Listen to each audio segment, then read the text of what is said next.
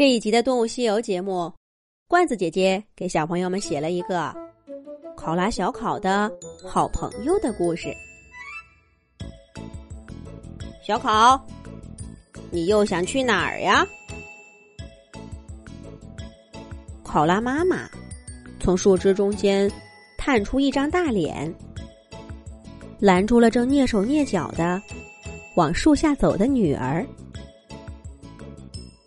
嘿嘿，妈妈，我就是想，呃，换个姿势，换个姿势。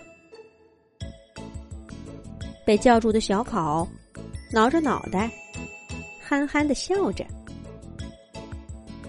换个姿势，都快换到树底下去了。考拉妈妈可不是那么好糊弄的。被戳穿了心事的小考。只好不情愿的调转头，在妈妈面前往树梢上爬。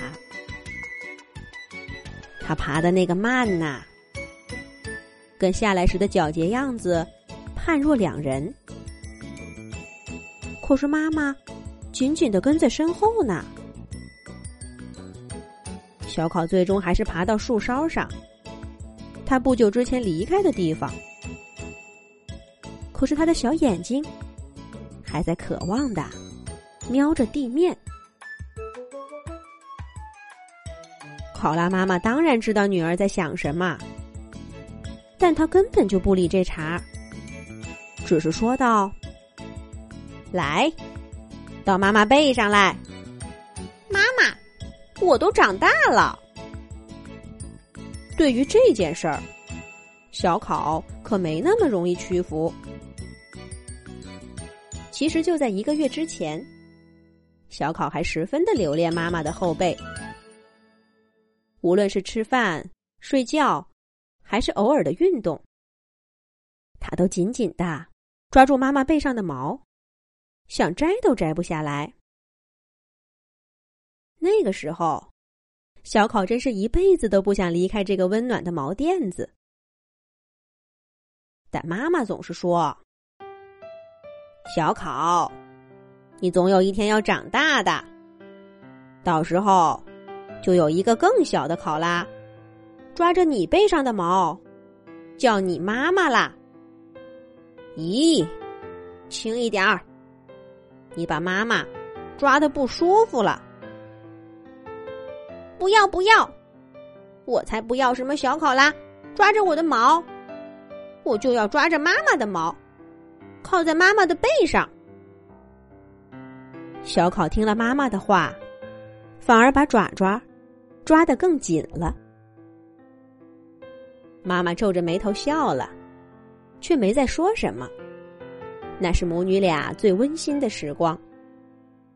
谁能想到，只不过短短几天的功夫，小考的想法就发生了一百八十度的转弯儿。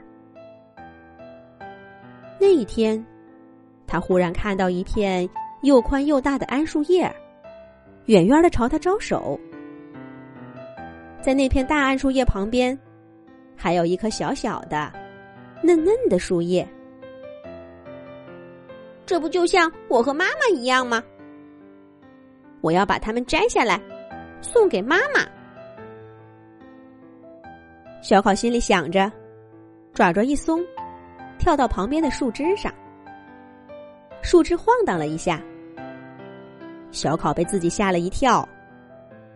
怎么能这么轻易就离开妈妈的后背呢？该怎么往前走呢？小考不安的回头看看妈妈，可他发现妈妈正鼓励的看着自己。小考立刻有信心了，他看准那两片树叶的位置。慢慢的挪动爪爪，一步，两步，三步，小考走了过去。他忽然发现，他的爪爪抓住树干的时候，就像抓在妈妈背上的毛一样坚定；他的脚步，就像勾住妈妈的身体一样踏实。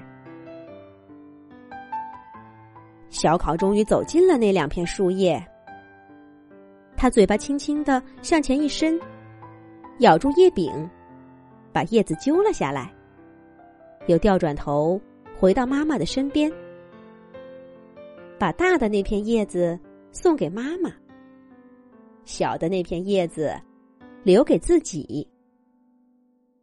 大的叶子滑滑的，小的叶子嫩嫩的。小考和妈妈吃的开心极了。虽然这同样的叶子，他们会吃上一辈子，但是这两片对小考和妈妈来说是不同的。成功摘到桉树叶的小考也变得不同了，他的目光从妈妈的后背上移开，投向了更广阔的世界。当然了，他投的再远。也不过是这一棵桉树而已。除非遇到意外，考拉通常不会离开他们生活的树。至少，从小考离开妈妈的育儿袋，就已经在这里安家了。这棵树也足够大，有许多未知的角落，等着长大的小考拉去探索。除了漫长的睡眠时间。小考几乎把所有时间都交给了这样的探险活动。这一天，在树上折腾够了的小考，终于把目光投向了他从没去过的地面。咦，那是什么？小考看到一些他不认识的动物在草地上来来回回的走，他怎么也想不到。就是这轻轻的瞥了一眼，让他拥有了一份珍贵的友谊。也是因为这个，跟妈妈闹了不小的矛盾。是什么呢？下一集讲。